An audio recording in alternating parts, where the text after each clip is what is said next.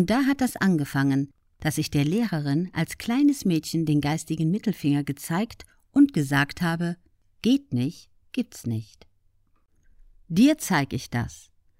Das ging so weiter bei meiner Mutter, die mir am Wochenende, weil sie viel gearbeitet hat, einen Putzzettel hingelegt hat, also was ich alles putzen musste. Als sie abends nach Hause kam, meinte sie, ich hätte das so schlecht gemacht, dass sie das auch selber hätte machen können. Ich dachte mir immer, ich bin nicht gut genug. Das muss ich noch besser machen. In manchen Situationen ist das gut, aber in manchen Situationen ist das einfach scheiße, sich so unter Druck zu setzen. Julian Backhaus. Und später kam noch einiges dazu, bis zur Depression. Erinnerst du dich an den Prozess der Bewusstwerdung? Wie hast du das alles bewältigt? Mirja Dumont?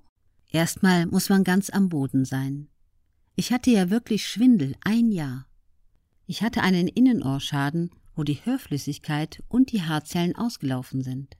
Jetzt habe ich ein Ohr mit Rauschtinnitus. Das wird nie wieder weggehen. Ich hatte ein Hörgerät, aber das habe ich letztes Jahr verloren.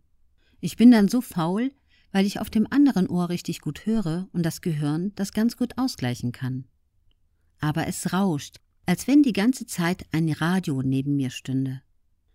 Es ist wirklich ätzend. Ich höre nur noch 28 Prozent. Da habe ich Pech gehabt. Dann häuft sich das immer mehr an mit den Angststörungen und Panikattacken. Einmal war alles geil und auf einmal ist alles scheiße. Es entsteht ein Riesenberg, der so schlimm ist und sich so widerlich anfühlt. Bei Angststörungen trägt man die ganze Zeit so einen schwarzen Rucksack auf dem Rücken. Der ist schwer und die ganze Haut kribbelt und du denkst, da ist ein Schatten in deinem Nacken.